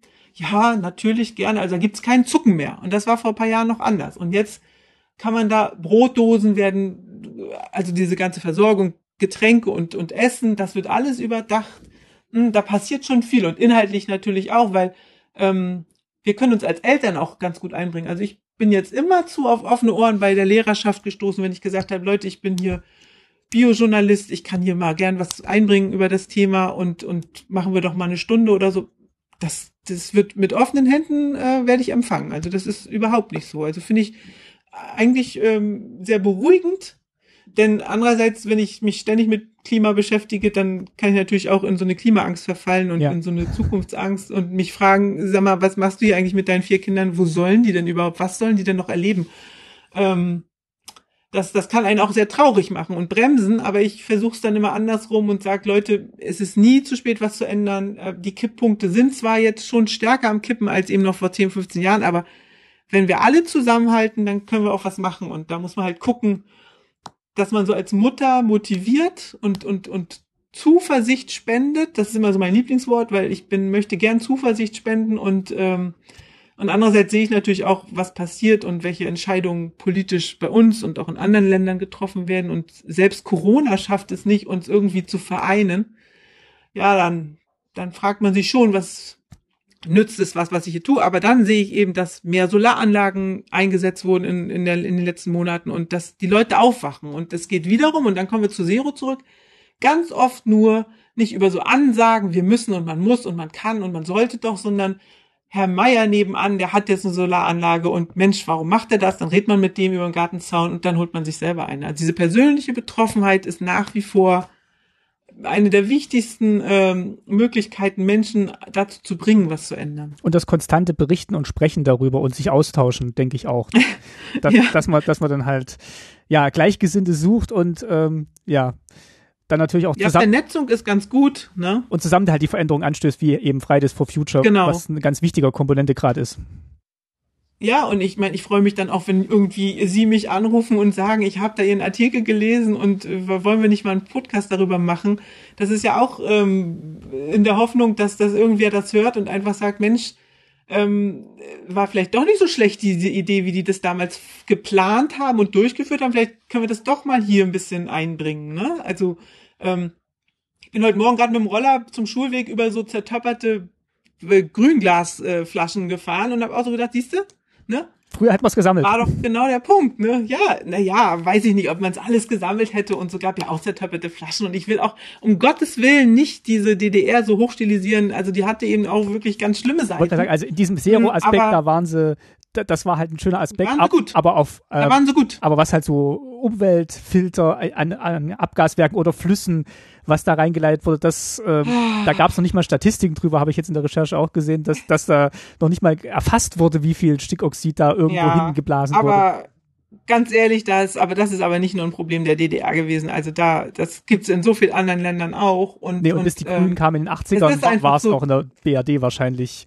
nicht so auf der Tagesordnung. Ich sagen, das, es ist hier auch gewachsen. Das Ding ist nur, dass, ähm, dass wir sozusagen in diese, mit dieser Industrialisierung haben wir halt, haben wir ganz viel kaputt gemacht. Und ich frage mich heute noch, ähm, warum niemand immer, also jahrzehntelang hat niemand über Folgen nachgedacht. Und heute muss man sich eben über die Folgen schon von vornherein klar sein. Und, und das ist das die Prämisse für unsere Taten in den nächsten Jahren, dass wir erst überlegen, was passiert denn? Ich meine, Verbundstoffe zu, zu, zu erfinden und zu sagen, hier kannst du deine Flüssigkeiten dicht und äh, langhaltend, super transportabel bewahren, ist, ist super. Aber Verbundstoff als einer der größten Recycling-Probleme überhaupt äh, werden wir nicht mehr los. Ne? Und die Plastikberge und die Müllberge, ich meine, wir können jetzt nicht mehr nach China bringen und, und wissen nicht mehr, wohin mit unserem Müll. Und ja, es gibt so viele Leichen im Müllkeller. ähm, das ist ähm, ja, es wird einem schwummerig vor Augen, wenn man, wenn man das alles bedenkt. Und trotzdem muss man an irgendeiner Stelle sagen, ich gehe da jetzt rein und halt mir die Nase zu, aber mit der freien Hand fange ich an, irgendwas aufzuräumen. Und äh, da, da haben wir viel zu tun. Also ich meine, wir haben ein Erbe von, von Giftstoffen im Boden in der DDR ohne Ende. Der ist das lange noch nicht fertig und, und das hast du aber auch überall. Also ich meine, eins meiner Lieblingsthemen ist, äh, Textilien gesund herzustellen. Wenn ich mir da Asien angucke, was da passiert, da wird dir schlecht, ne? Und daran sterben Menschen und es geht um Leben und Tod. Nur solange es bei uns nicht so, so, also Betroffenheit weckt, nur weil es eben weit weg ist, dann, dann ändert sich hier nichts. Ne? Also Marktwirtschaft macht da auch viel, viel kaputt in Richtung Umwelt. Und es ist schön, wenn jetzt einige sagen, wir werden da umdenken und müssen da neu handeln. Und ähm, ja, man kann hoffen, dass das dann immer mehr werden und dass das dann auch ähm, zu den politischen Entscheidungen führt, wenn genug Leute das dann sagen und auch ähm, erkannt wird, was zu tun ist. Ja, ich weiß nicht, es, die Wissenschaftler sagen es schon lange. Mit Corona haben wir gelernt, auf die Wissenschaftler zu hören. Jetzt gibt's eine Welle von, von Leugnern, die der Wissenschaft auch schon nicht mehr hörig äh, sein wollen, im Sinne von einfach mal das glauben, was die Wissenschaftler sagt und dieses belegt. Ist ganz schwierig, das Ding. Also Klima ist halt so weit weg von diesem Gefühl. Also man sagt, Sommer, heiße Sommer hatten wir früher auch. Ja, Dürre gab's auch. Ne? Es stört uns ja nicht in dem Augenblick. Aber jetzt, wenns Wasser knapp wird um Hannover, Müssen wir mal gucken. Ich, ich warte wirklich darauf. Ähm, ich kenne Länder, wo Wasser nachts gesammelt wird, damit man tags Wasser hat. Und da habe ich auch schon gelebt, paar Wochen lang. Und äh, da wird einem ganz anders, wenn man weiß, äh, wie viel Wert das Wasser hat, was ich jetzt trinke. Ne? Und ähm, ja, es ist nötig, dass wir Trinkwasser im Klo runterspülen. Es sind so viele Fragen, die man hat, wo, wo alles muss neu gedacht werden. Wir müssen uns neu aufstellen. Und das ist schwierig in einer Situation, wo jeder sagt, ach, noch geht's mir ja gut, noch geht's mir ja gut. Und deswegen, ähm, ja, finde ich es auch so wichtig, dass, dass Sie dann eben auch über diese Themen berichten und wirklich dezidiert über diese Themen berichten und ähm, ja auch an so verschiedenen Stellen. Vielleicht können Sie auch noch mal sagen, wo, wo man denn Ihre Texte lesen kann, äh, weil die ja doch auch mhm. oftmals einen sehr praktischen ähm, Ansatz haben und dann aber doch das, das Thema dann auch weiten, äh, so wie wir es jetzt vielleicht auch hier versucht haben zu sagen, so von der persönlichen Beobachtung aus, ähm, dann so, so ein großes Thema zu machen. Wo, wo kann man das denn lesen? Wo publizieren Sie? Und vielleicht auch noch einen mhm. Satz zu dem Buch dann. Ja, ganz kurz. Ähm, ja, also grundsätzlich bin ich jemand, ich, ich bin ja nicht nur Journalist, sozusagen der Beobachtende, sondern ich verstehe mich immer schon als Dienstleister auch und ähm, bin ja auch immer Verbraucher, ich bin Mutter, ich bin Konsument. Ähm, insofern kann ich oder habe ich die Erfahrung gemacht in diesen vielen Jahren, wenn ich schreibe, ähm, wenn ich meine persönliche Betroffenheit nehme als Aufhänger, huch, jetzt weint die Katze hier ganz laut, dann, ähm, dann, dann ist das der Punkt, wo du dich öffnest und wenn ich mich öffne und sage, guck mal, das bin ich, so bin ich und so mache ich das, dann dann findest du auch immer Wege zu Menschen und und äh, wir reden viel zu wenig miteinander, deswegen ist das immer ein guter Türöffner. Und ja, ich bin momentan, also ich habe schon viel gemacht, aber immer schon auch viel in der Energieseite. Also ich bin Chefredakteurin des Solarthermie-Blogs, das ist ganz spannend, da hat äh, der Schokoladenritter, also quadratisch praktisch gut, die haben ähm, 89 mit Tschernobyl ihre Haselnussernte verloren in der Türkei. Eine kleine Korrektur an dieser Stelle. Das Atomunglück von Tschernobyl war natürlich schon 1986. Das ist Frau Brumme und mir allerdings erst im Nachgang aufgefallen. Also, kurze Korrektur. Atomunglück und damit auch der Verlust der Haselnussernte war 1986. Haselnussernte verloren in der Türkei. Und da hat der Chef des Unternehmens hat dann gesagt, Mensch, das kann es nicht sein. Energie kann nicht nur über Atom in Zukunft kommen, sondern wir müssen mal gucken und hat sich auf die Sonne spezialisiert und hat Solarthermie, also Solarwärme äh, aufgebaut und ist heute nicht nur Pionier in der Branche, sondern liefert auch mit die besten Kollektoren technisch, mit dem höchsten, ähm, äh, mit dem höchsten Grad an Umwandlung sozusagen. Und für die arbeite ich und schreibe da den größten Solarthermie-Blog, den es momentan im deutschsprachigen Internet gibt. Das macht ganz viel Spaß, erneuerbare Energien und so weiter als, als so kleine kleine Technik gegen die großen Energieriesen mhm. anzutreten und zu sagen, wir haben eben keine Emission. Da gibt's mich zu finden und dann schreibe ich halt ähm, ganz viel auch für, für, für, für Blogs wie Energieexperten oder Solarratgeber oder Dachverpachtung. Also da ist viel mit Solar zu tun. Aber ich habe auch, auch leider auch aus persönlicher Betroffenheit bin ich auch sehr spezialisiert auf Krebs äh, und habe da ganz viel, mache ganz viel mit Medizin und äh, schreibe ganz viel über Medizinthemen und darüber, das ist jetzt der Bogen, habe ich eine Ärztin kennengelernt oder sie mich, ich durfte sie interviewen. Und das ist äh, Dr. Dilek Gürsoy, das ist eine Herz- und Kunstherzchirurgin. Und die hat äh, eine Mission, die möchte halt äh, mehr Kunstherzen in die Welt bringen, weil noch zu viele Menschen sterben, die auf Transplantationsherzen warten. Also Herz kriegst du ja nur, wenn jemand gestorben ist, dann kannst du dessen Herz bekommen. Und da warten eben zu viele Menschen auf der Warteliste, auch in Deutschland, in Europa und ähm, ja, da sterben dann eben leider auch ganz viele. Und sie hat so eine Kunstherzmission und will das Kunstherz erforschen und etablieren und ähm, hat mich dann nach unserem Interview angerufen, gefragt, ob ich nicht ihre Geschichte schreiben möchte. Und äh, ja, da haben wir ein Buch geschrieben in Corona-Zeit und Homeoffice äh, parallel zu Homeschooling-Zeit. Ich weiß im Rückblick jetzt gar nicht mehr. Also wie man es alles geschafft hat. Monate kommen mir vor, wie habe ich überhaupt geschlafen? Also bei uns liefen teilweise fünf Rechner gleichzeitig hier mit vier Kindern im Homeschooling und dann äh, mein Rechner noch dazu. In, Alle wir Achtung, haben nur ja. eine kleine, eine ökologische Wohnung haben wir nämlich. Wir haben nämlich nur eine ganz kleine zwei wie drei Zimmer Wohnung hier mitten in Hamburg. Mm, Hat aber wieder andere Gründe. Ist halt schwierig, eine Wohnung zu finden, wo, wo ein Vermieter nehmen mit vier Kindern. Aber gut. Ähm, ja, und da haben wir das Buch geschrieben. Das ist jetzt, ähm, hab's letzte Woche aus der Druckerei bekommen. Es kommt am 4. September raus. Das heißt, ich stehe hier, weil ich gut bin und erzählt die Geschichte einer Ärztin mit Migrationshintergrund, ihrem Leben, wie sie dahin gekommen ist und aber auch mit einem ziemlichen Blick auf die Hierarchien in der Medizin. Denn da gibt's eine gläserne Decke, die Frauen noch davon abhält, in die Position zu kommen, wo man fachlich und menschlich gerne hinkommen würde und auch hinkommen könnte. Ist auch der und Untertitel. Auch, eine, Allein unter Ja, Männern. Eine halt auch eine- Herzchirurgin kämpft sich durch. Also da kommt es auch schon. ja, äh, ja, das ist halt wirklich, äh, ja, das ist so ein bisschen natürlich verkaufstechnisch, Ist aber tatsächlich ist es so, dass Spitzenpositionen in der Herzchirurgie und in der Kunstherzchirurgie sind männlich besetzt und es ist sehr, sehr schwer, Frauen zu zeigen, dass es funktioniert, wenn keine Frau es zeigen kann. Und das ist halt so ein Punkt, ähm, ja, der, der, der muss angesprochen werden und das wollte die Ärzte und das haben wir zusammen gemacht. Und ja, jetzt ist es ganz spannend, das erste Buch so Mhm, vor einem das liegen glaube ich. zu haben und, und, und, und wir warten halt einfach jetzt drauf, was passiert und ja, sie wird viel in den Medien unterwegs sein. Sie hatte halt, ihre Mission ist halt eine wichtige und hat auch schon wichtige Menschen getroffen und ähm, ja, wir, wir gucken mal. Also es wäre schön, wenn sich da was bewegen kann, dass mehr weibliche Studentinnen nicht nur Medizin studieren, sondern auch irgendwann in den Führungspositionen arbeiten können, wollen und dürfen.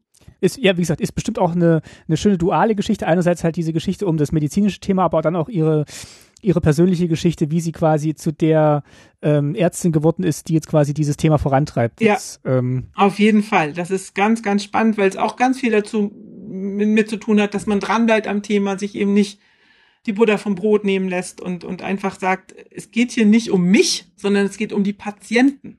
Es geht um Leben und Tod und nicht hier um, dass ich Frau Professor irgendwas werden will oder Herrn Professor jetzt zur Seite schieben will. Das will sie alles gar nicht. Sie will, dass ein Kunstherz ähm, gebaut wird, das äh, Menschen rettet. Und ähm, ja, wir werden in, in, in so einem Land wie Deutschland alle irgendwann mal mit Herzproblemen oder Herz-Kreislauf-Problemen konfrontiert. Also da ist so eine große Zahl an Betroffenheit, also es ist ja eine Volkskrankheit. Und ähm, es ist halt ein Unding, dann zu denken, ähm, man kriegt alle Hilfe, es wird schon. Und wenn man dann tatsächlich da ist, dann muss man eben auf eine Warteliste rutschen und so viel Herzen gibt's dann eben nicht. Ne? Also wir haben irgendwie 300 Herzen, 300, knapp 340 Herzen, glaube ich, letztes Jahr transplantiert. Und es standen über 1000 Leute auf der Warteliste und es ist ein Drittel davon gestorben in dem Jahr. Und also das wenn ist schon eine Platz große gäbe, wäre schon eine, ja, wäre ein Durchbruch an der Stelle. Ja, ein modernes Konzept. Es gibt halt eins, was so 40 Jahre lang oder 50 Jahre jetzt fast schon läuft, aber es hat keine Entwicklung gegeben. Und das ist halt so ein bisschen traurig. Mhm. Das ist der Punkt, ja. Ich stehe hier, weil ich gut bin, heißt das Buch. Und äh, wenn der Podcast erscheint, ist es wahrscheinlich schon erschienen. Ähm, also Erscheinungstermin ist am 4. Genau, 4. September. September kommt es raus. Mhm. Wir nehmen auf am 24. August und ähm, ja, also das äh, wird dann entweder so gleich erhältlich sein oder ist dann schon erschienen. Ja, kann man ja, äh, bei, bei, bei, bei, bei den tollen äh, Vorbestellmöglichkeiten kann man es ja auch vorbestellen. Kann man auch, genau. Jeder Ich, ich würde mich freuen, wenn sich jemand für das Thema interessiert und ansonsten, aber mir ist es viel wichtiger, dass die Leute irgendwas für die Umwelt tun noch, weil, weil das ist das viel größere und uns alle viel, viel mehr betreffendere Thema. Ich verlinke auf jeden Fall ihr persönliches Blog, wo sie auch nochmal Querlinks haben zu den anderen Publikationen, wo sie veröffentlichen. Und natürlich auch Genau. ein Link zum Buch da sein wird, denke ich mal. Ich bin jetzt gerade mal auf der, Schön, auf der ja. Seite. Genau, und ich selber baue auch noch einen ein. Und bedanke mich jetzt erstmal bei Ihnen für diesen kleinen Ausflug in die, in diesen äh, Aspekt Die der Umwelt. Geschichte, ne? in die Geschichte der Zero-Bewegung in der DDR und den Ausblick auf heute, den fand ich auch sehr, sehr wichtig an der Stelle. Ähm, ja, vielen Dank, Frau Brumme, Ja, sehr gerne. Hat, war mir ein Vergnügen. und äh, eine gute Zeit Ihnen weiterhin und Ihrer Familie. Das wünsche ich Ihnen auch. Dankeschön. Dankeschön.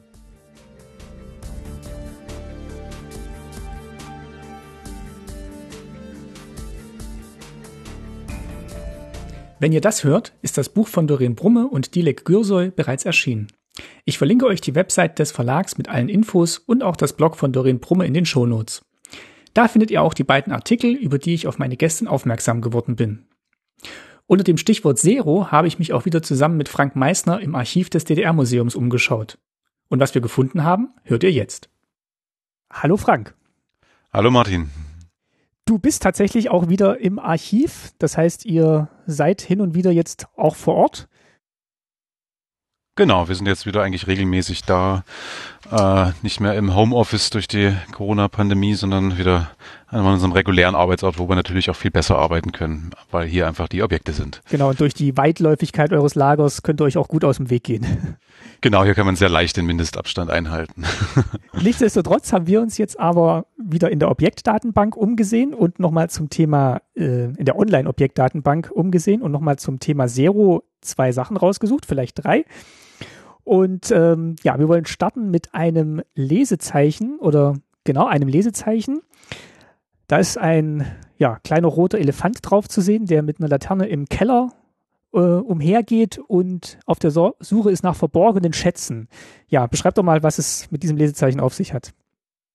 Genau, also wir haben eben ein gelbes Lesezeichen hier vor uns, äh, wo ein kleines Comicbildchen sozusagen drauf gedruckt ist. Ähm, das Lesezeichen ist gelb und das Bild ist in blau, violett und rot eigentlich drauf gedruckt. Und wir sehen da einen roten Elefant oder ein bisschen Magentafarben vielleicht, der äh, mit einer Schürze umgebunden in den Keller hinuntergeht, anscheinend gerade, mit einer Laterne, die er mit dem Rüssel hält.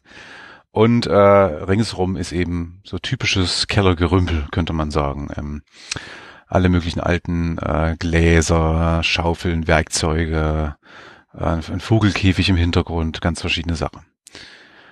Und genau, unten unter dem Bild sieht man äh, die Aufschrift Verborgene Schätze, helft Emmy suchen. Und Emmy ist nämlich dieser Elefant. Mhm. Äh, die äh, Elefantendame Emmy, die, äh, die äh, das Maskottchen für eben Zero dann in den 80er Jahren fungiert hat. Und gleichzeitig ist dieses Bild auch eine Art Rätselbild, denn weiter steht dann da unten zehn Gegenstände auf unserem Bild kannst du zur Annahmestelle bringen.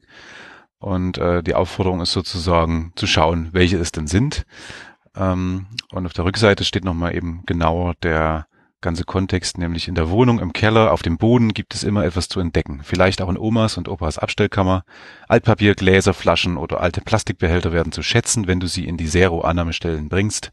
Die Industrie fertigt daraus wieder neue Erzeugnisse für dich und für uns alle. Ja. Hast du alle zehn Gegenstände gefunden? Ich habe sie nicht alle gesucht, muss ich gestehen. Also ich habe mich ein bisschen können, schwer getan. Ähm, ja, wir können ja mal gucken. Ja. Ähm, also ich habe auf jeden Fall ähm, die zusammengebundenen Zeitungen auf dem Fußboden. Genau. Äh, die Gläser. Gläser und Flaschen, das ist ja, glaube ich, auch nochmal vielleicht Stimmt, zwei Flasche Posten, extra, ne? die, richtig? Unten eine Flasche. Äh. Dann wären auf jeden Fall die, die Gießkanne zum Beispiel aus Metall, vielleicht auch verzinkt, äh, ah, könnte ja. auch interessant sein. Ähm, die, die, die Lumpen unten, also diese zusammengefaltete Ballen da, dieser, äh, dieses, äh, ja, ja, wirklich Lumpen da unten, diese Rolle. Ähm, ich weiß nicht, ob man Holz zurückbringen konnte. Holz habe ich eigentlich weniger gesehen, dass das eine Rolle gespielt hätte. Hätte ich jetzt auch schwer vermutet. Ja. Man könnte noch denken, hinten auf dem Regal ist noch so eine Gießkanne, die sieht eher aus, als könnte die auch aus Plastik sein. Die gab es zumindest in so einer ähnlichen Form aus Plastik. Ach, stimmt. Und Thermoplastik äh, hat, wurde ja auch gesammelt. Also das könnte auch sein. Und der Vogelkäfig ist bestimmt auch aus irgendeinem Metall, das man noch brauchen konnte. Genau, ja. Aber auf zehn bin ich, also fehlen mir mindestens noch drei. Aber bestimmt ähm, ist da alles verwertbar und äh, Emmy hat's hat's voll im Blick, was was verwendet werden kann. Mit Sicherheit. Aber mit diesem Lesezeichen hat man eben auch nochmal versucht, ähm, ein Bewusstsein zu schaffen für, ja, für das, was im Keller vor sich hin rottet und gammelt und dann vielleicht zu sagen, bevor es soweit ist, äh, bringt es doch zur Zero-Annahmestelle. Genau, man hat eben versucht, nochmal gezielt auch die Kinder vor allem vielleicht anzusprechen, mit diesem Maskottchen ja ohnehin. Ähm, die ja eben auch sowieso häufig über die Schulen und die äh, Jungpioniere solche Sammelaktionen ja durchgeführt haben, aber auch teilweise eben auf Eigeninitiative sich dann ein kleines Taschengeld verdient haben und so halt also angehalten worden, im eigenen Haushalt oder bei den Großeltern auch zu schauen, ob da vielleicht noch was rumsteht, was man eben dann doch verwerten könnte. Wir haben gerade im Gespräch davor schon mal ganz kurz ähm, auch den Vorgänger von Emmy gestriffen, das Rumpelmännchen, aber du hast auch noch ein bisschen was rausgefunden, zu Emmy speziell und vielleicht auch zum Rumpelmännchen in der Recherche. Genau, also es, es gab eben zunächst dieses Rumpelmännchen als äh, Maskottchen für die, die Altstoffsammlung sozusagen. Ähm, das war eine Art hey, Meinzelmännchen oder, oder Rumpelstilzchen, fast so ähnliche Figur, mit einem langen weißen Bart, einem Hut, einem Stock und einem großen Sack auf dem Rücken. Das wurde in den 50ern entworfen von Hannes Hegen, der auch die Digidax vom Mosaik äh, als äh, entwickelt hat zumindest, als er den Entwurf dazu gemacht hat. Und ähm, es erschienen dann auch immer so kleine Comicstrips in den Zeitschriften Atze und Frösi, ähm, wo eben dieses Rumpelmännchen oder Rumpelmännchen auch irgendeine kleine irgendein kleines Abenteuer erlebt und irgendwie äh, zum, Beispiel, eben, zum Beispiel alte Flaschen aus einem See rausholt oder so. Das habe ich mal, mal einen gesehen in die Richtung. Und in den 80er Jahren hat man das dann mal ein bisschen quasi general überholt und ähm, die äh, Frösi-Redaktion hat dann auch im Auftrag vom Zero-Kombinat den rosa Elefanten Emmy eben entworfen. Oder manchmal rot, rosa, magenta, so je nachdem. Und äh, das stammte wiederum, das stammte wiederum von Horst Ahlisch, der vor allem äh, auch für den Eulenspiegel und auch die Frösi gezeichnet hat. Das ist auch so ein ganz typischer Illustrator aus DDR-Zeiten. Also sein Stil, der hat, glaube ich, ganz vielen ähm, ja, Veröffentlichungen und, und Zeitschriften auch seine Comics gehabt mit ganz verschiedenen Figuren. Genau. Ja, Emmy kenne ich nämlich auch noch. Also das Rumpelmännchen, da war ich dann schon zu, ähm, ja, oder da war ich zu jung dafür, um das noch gekannt zu haben. Aber Emmy ist mir tatsächlich in der Schule und eben in der Frösi öfter über den Weg gelaufen. So, du hast noch ein zweites Objekt äh, rausgesucht. Ähm, da geht es ein bisschen nüchterner zur Sache. Das ist ein weiteres äh, oder ein Flugblatt, das ähm, ja jetzt ein bisschen eine konkretere Ansage macht. Genau, das ist ein Flugblatt, äh, was sich quasi als gezielter Aufruf an die Bevölkerung richtet. Ähm, groß oben mit der Aufschrift, es geht um Zink. Äh, und dann unten drunter eben Achtung, Achtung, liebe Bürger und äh, eine, im weiteren Text dann Hinweise, wie man dann bitte verschiedene Haushaltsgegenstände, die Zink enthalten, ähm, eben an die, in die Zero-Wiederverwertungsstellen bringen soll. Ähm, und abgebildet sind dann eben auch äh, zwei Radios, Batterien, eine Taschenlampe zum Beispiel. Und das lässt sich eben, daran wird eben deutlich, dass es hier ein ganz gezielter Aufruf war, der sich an die Bevölkerung gerichtet hat, weil gerade äh, im Zink vielleicht Mangel äh, herrschte und genau, so hat man versucht, ganz aktiv die Leute darauf hinzuweisen, dass sie das auf jeden Fall nicht anderweitig entsorgen, sondern eben zu den Zero-Annahmestellen bringen sollen. Weil das eben auch ein konkretes Anliegen des Zero-Systems war. Das ging jetzt nicht ähm, ausschließlich darum, ähm, so eine Kreislaufwirtschaft zu etablieren, sondern die Kreislaufwirtschaft auch wirtschaftlich zu nutzen tatsächlich, weil die DDR eben so, so arm an Rohstoffen war und deswegen alles zurückgeführt werden musste, was irgendwo verbraucht war. Genau, und so konnten eben ja die Wiesen eingespart werden, zum Beispiel, die man sonst hätte eben ausgeben müssen für den Einkauf von Rohstoffen im Ausland. Äh, und, und so hat man versucht, die eigenen Reserven noch zu aktivieren, die da in den Kellern und auf den Dachböden zum Beispiel eben noch lauerten. Hier steht auch nochmal, die Abgabe erfolgt vergütungslos. Es ist auch Ihr persönlicher Vorteil, wenn Sie nach der bewährten Devise handeln, aus alt wird neu. Also genau, stimmt. Appell. Ja, auf jeden Fall. Und sowas gab es eben äh, auch immer mal wieder anscheinend. Also wir haben zum Beispiel noch ein anderes Flugblatt, das ist wesentlich älter aus den 50ern. Da ging es darum, dass äh, man dazu aufruft, Knochen zu sammeln zum Beispiel. Ähm, und Knochen nicht äh, eben einfach mit dem Hausmüll zu entsorgen, sondern auch zurückzubringen, weil man damals anscheinend viele Produkte ähm, auch tatsächlich mit Knochen irgendwie hergestellt hat. Also zum Beispiel Knochenleim. Ah ja, Sachen. okay. Ich habe es gerade schon. Für die Papier, Papiererzeugung und sowas. Überlegt, was die DDR den Knochen gebraucht hätte, aber klar, Leim, genau, genau. Leim ist aus Knochen, richtig? Ja. Ähm, hier gibt's auch noch ein paar ganz, ja, ein bisschen modernere Sachen, bunte Aufkleber und eben das, mhm. was wir im Vorgespräch auch noch gehört hatten, du hast hier noch so ein ähm, was war das, ein, auch ein Blatt, äh, Flugblatt, Millionen für die Republik steht oben drüber, also wirklich auch dieser wirtschaftliche Aspekt nochmal herausgekehrt. Genau, wo es eben schon im Titel Millionen für die Republik quasi äh, darum geht, dass das ja eigentlich ein Schatz ist, auch wie bei dem Emmy-Lesezeichen, das ja, stand das ja auch so drauf. Ähm, ein Schatz ist, der eben noch für die Volkswirtschaft sozusagen mobilisiert werden kann. Und auch hier ist es vor allem ja im Widerspruch zu den vermeintlichen Millionen ein bisschen eben eher Gerümpel drauf zu sehen. Also ähm, verschiedene Glasflaschen, ein Sack, wo Lumpen draufsteht. Und auch hier wieder verschiedene Maskottchen, die äh, aus der ABC-Zeitung für die Jungpioniere äh, stammten. Und genauso hat man auch so wieder die Kinder anzusprechen. Und ich glaube, was hier auf dem Flugblatt drauf ist, ist tatsächlich so der Großteil dessen, was gesammelt wurde, eben Lumpenflaschen Altpapier, also dieser Dreiklang, den man dann so auch ja. als Dreiklang genannt hat, der ist hier, der ist hier wirklich nochmal abgebildet. Ich war tatsächlich heute Morgen auch im äh, Recycling Center hier und äh, habe auch nochmal tatsächlich Batterien und Plastik weggebracht. Also im, im Zero-Gedanken war ich heute auch schon unterwegs. Vorbildlich. Ja. Aber anlasslos zur Folge, einfach weil, ähm, ja, weil sich doch im, im Keller und der, unter der Spüle einiges angesammelt hatte. Ja, Frank, vielen, vielen Dank da, für diesen kleinen Ausflug in, in euren, ja, nicht Keller, aber euer Archiv. Und äh, die Sachen werden ja auch nicht äh, zurückgeführt, sondern die, die werden katalogisiert und für die Nachwelt erhalten. Genau, die entsorgen wir tatsächlich nicht.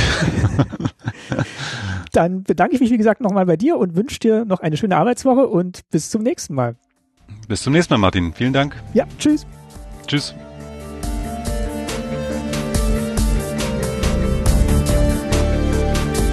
Und damit geht diese Folge von Staatsbürgerkunde zu Ende. Doch die nächste folgt schon bald. Damit ihr keine Folge verpasst, abonniert den Podcast am besten. Die Links und den großen Abonnieren-Knopf findet ihr auf der Website www.staatsbürgerkunde-podcast.de. Ich bedanke mich für eure Zeit und bei meinen Gästinnen und Gästen in dieser Folge, Doreen Brumme und Frank Meissner. Danke auch an Wolfgang Wörle für sein Stück Ambient One, das den Soundtrack zum Podcast bildet. Danke auch wie immer an Ulrike Kretzmer für das Coverbild zu dieser Episode und an das DDR-Museum für die Unterstützung und die Kooperation für das Objekt zur Folge. Die Links zu den besprochenen Objekten findet ihr neben allen anderen Links in den Shownotes. Und natürlich auch ein großes Dankeschön an alle Unterstützerinnen und Unterstützer. Wir freuen uns sehr über jeden Betrag, der per PayPal oder direkt per Überweisung zum Fortbestehen des Formats beiträgt. Seit der letzten Folge waren Christine, Anne und Mirko, Mario, Manuel, Robert, Günther, Charlotte, Jens, Matthias, Jan, Martin, Margit und Christoph spendabel. Vielen Dank an euch. Wenn auch ihr etwas in den Hut werfen wollt, unter www.staatsbürgerkunde-podcast.de findet ihr alle Infos unter dem Link Unterstützen. Und falls euer Podcatcher diese Funktion unterstützt, könnt ihr auch direkt über den entsprechenden Button bei dieser Folge einen Betrag eurer Wahl via PayPal beitragen. Wie immer sind wir gespannt auf eure Kommentare zu dieser und anderen Episoden auf der Website. Auch ein Kommentar bei Apple Podcasts hilft uns, sichtbar für neue Hörerinnen zu werden und gefunden zu werden. Daher unsere Bitte, wenn ihr uns unterstützen wollt, muss das nicht immer finanziell sein. Empfehlt uns gerne weiter, kommentiert und teilt diese Folge. Das hilft ebenso. Ein großes Dankeschön von uns fürs Zuhören und bis zur nächsten Folge. Tschüss, euer Martin.